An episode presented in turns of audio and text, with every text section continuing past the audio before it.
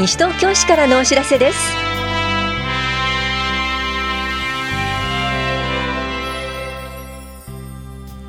今日は工業統計調査公聴会などについてお知らせします。インタビュールームお話は西東京市共同コミュニティ課の羽石明文さんと東さゆりさん。西東京市民共同推進センター夢コラボの小松真由美センター長。テーマは地域活動紹介夢サロン。あなたにできること×子ども食堂です。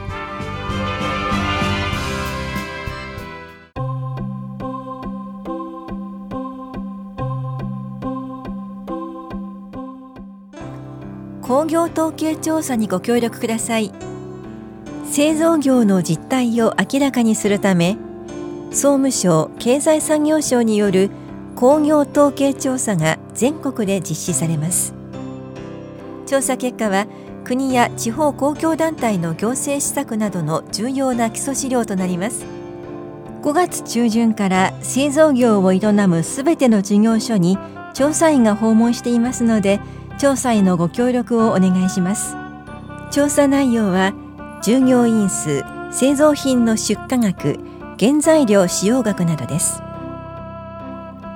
提出いただいた調査票は統計法に基づき調査内容の秘密は厳守され統計の目的以外に使用することはありません。お問い合わせは西東京市総務法規課までどうぞ。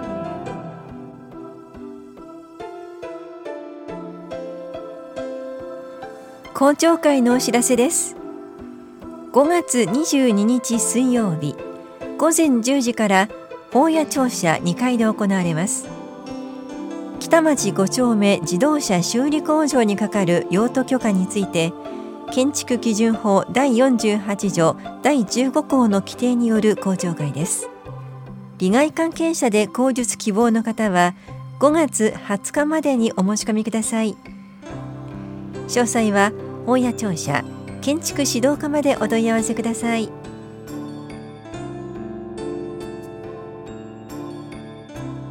世界一の交通安全都市東京を目指して春の全国交通安全運動のお知らせです。春の全国交通安全運動が5月11日から20日までの10日間実施されます。この運動は広く市民に交通安全思想の普及浸透を図り交通ルールの遵守と正しい交通マナーの実践を習慣づけるとともに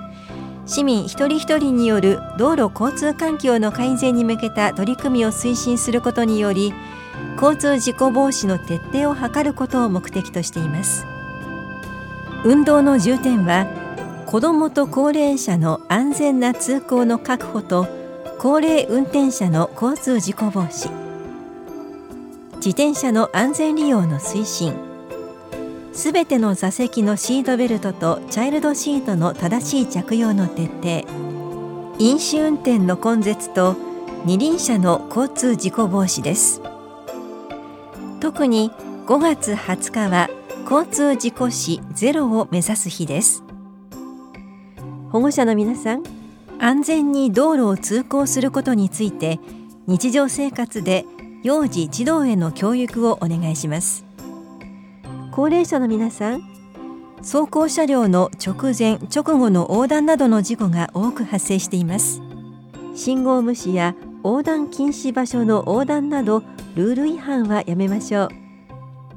ドライバーの皆さん子どもや高齢者などに対し思いやりのある運転をしましょう。運転中のスマートフォンの操作は交通違反です。大谷庁舎道路管理課からのお知らせでした。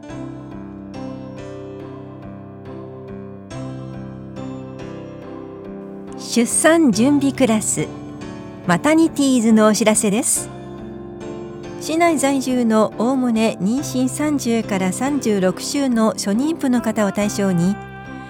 赤ちゃんのお世話抱っこおむつ替え着替えお風呂の実習などを行います。パートナーの方も参加可能です。この教室は5月24日金曜日午前9時半から正午まで法や保健福祉総合センターで行われます。受講ご希望の方は17日までに電話でお申し込みください。お定員は12人で申し込み順。ファミリー学級に参加していない方を優先します。お申し込みお問い合わせは本屋保健福祉総合センター健康課までどうぞ。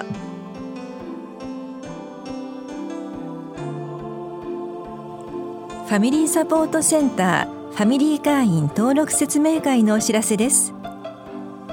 地域の中で子どもを預けたい方ファミリー会員と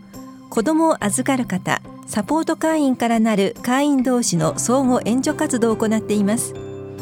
ファミリー会員に登録希望の方は説明会に出席してください。保育もあります。次回は5月22日水曜日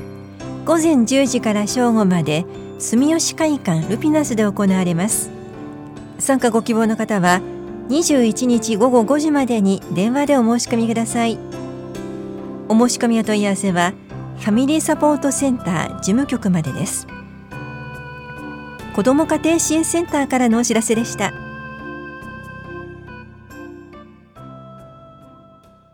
インタビュールームお話は西東京市共同コミュニティ課羽石明文さん東さゆりさん。西東京市市民共同推進センター夢コラボ小松真由美センター長。テーマは地域活動紹介夢サロン。あなたにできることかける子ども食堂。担当は近藤直子です。さて、まず東さんにお話伺います。6月1日土曜日にあなたにできることかける子ども食堂が開催されます。どんなイベントなんでしょうか？はい。えー、西東京市内にはたくさんの市民活動団体さんがいて、地域でたくさんの活動をされています。この地域活動紹介夢サロンでは、そんな地域の活動をたくさんの市民の方々に知っていただいて、地域活動への扉を開けていただきたいという思いのもと開催しているイベントです。で、今回のテーマは子ども食堂ということで開催します。今お話に出ました子ども食堂について今度は羽石さんに詳しく伺います。どんな事業なんでしょうか？はい、えー、子ども食堂とは子どもやその親に対して無料やあと安い金額で食事と居場所を提供するというものになっております。お子さん、子どもだけでの参加も OK ですし、えー、親子での参加も OK です。西東京市には現在8カ所で実施をしております。子ども食堂の運営はどんな方々がされてるんですか？はい、えー、企業や社会福祉法人、あとは市民活動団体さんが、えー、運営をしております。さて、それでは、6月1日当日の内容について、夢コラボセンター長小松さんに伺います。当日はどんなことがありますか？はい、えー、先ほどご紹介にありました西東京市でいろいろな団体さんたちが子ども食堂を開催しておりますがその団体さんたちが、まあ、一堂に会して、はい、でいろんなコンセプトで日頃あの子ども食堂を展開してるんですけどもそのご説明とか、あとどんなお料理を出しているのかは、写真などを使って皆さんにあの伝えたりとか、なおかつですね、お昼をちょっと挟むので、実際に子ども食堂で提供しているメニューをご用意させていただいて、お昼を挟んで、それを食しながら、みんなで、あの、質問をされたり、で、どんなことをやってるんですかっていうのをもっと掘り下げるような、食を通して活動を知るということになっています。で、えっ、と、西東京市の社会福祉法人連絡会っていうところがありまして、フードドライブっていうのをやってるんですね。で、フードドライブのご説明も子ども食堂には欠かせない内容となっておりますので、そのお時間もちょっと取らせていただいております。内容を教えていただきました。改めて、日時、そして場所については、それでは、共同コミュニティ課、東さんに伺っていきます。はい、えー、日時は6月1日の土曜日、午前10時から午後の1時30分、センター長も言っておりましたが、お昼ご飯があります。えー、対象は市内在住在勤の方でしたら、どなたでもご参加ください。えー、定員は先着20名となっております。えー、参加費は無料で、別途昼食代で300円をいただきます。それでは、申し込みについて、こちらは共同コミュニティ課の羽石さんに伺っていきます。はい、えー、申し込み方法は、電話、ファックス、E メールで、住所、氏名、連絡先を明記の上5月23日の木曜日までに、えー、夢コラボまでお申し込みください、えー、まずホームページで検索をする場合はひらがなで「夢コラボ」と検索をしてください、えー、電話番号は042-497-6950ですはいありがとうございますお三方にそれぞれ伺ってまいりましたが最後にお聞きの市民の皆さんへ一言ずつお話しいただいていいでしょうか？それでは、東さんお願いします。はい、えー、西東京市内の子ども食堂についての情報は、西東京市子育てハンドブックにも掲載しています。このハンドブック、西東京市ホームページでも掲載中ですので、ぜひご覧ください。続いて、羽石さんお願いします。はい、えー、この内容に少しでも興味を持たれた方は、ぜひ参加をしていただいて、地域活動に参加するきっかけにしてみてください。それでは最後、夢コラボセンター長小松さんお願いします。はい、えー、皆さんぜひですね、一度夢コラボにお越しください。夢コラボは、えー、西武新宿線田無駅南口、えー、イングビルの1階にございます。月曜日から土曜日、えー、日曜日と年末年始以外は午前10時から夜7時まで空いております。ぜひ何かありましたら夢コラボに足を運んでください。あなたにできること、見つけに来てください。ありがとうございました。インタビュールーム。お話は、西東京市共同コミュニティ課、羽石明文さん、東さゆりさん、西東京市市民共同推進センター夢コラボ、小松真由美センター長でした。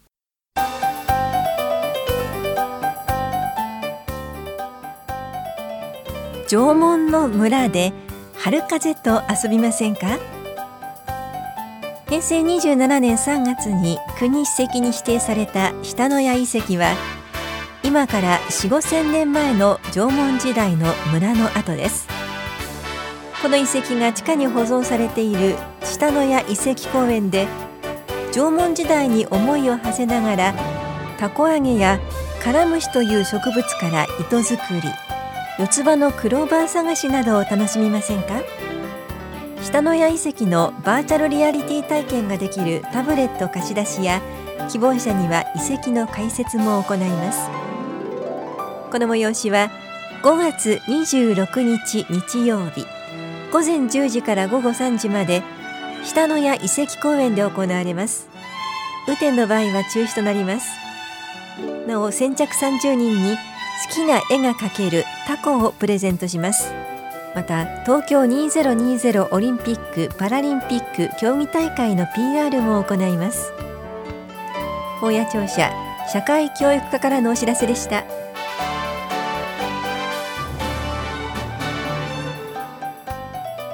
この番組では皆さんからのご意見をお待ちしています。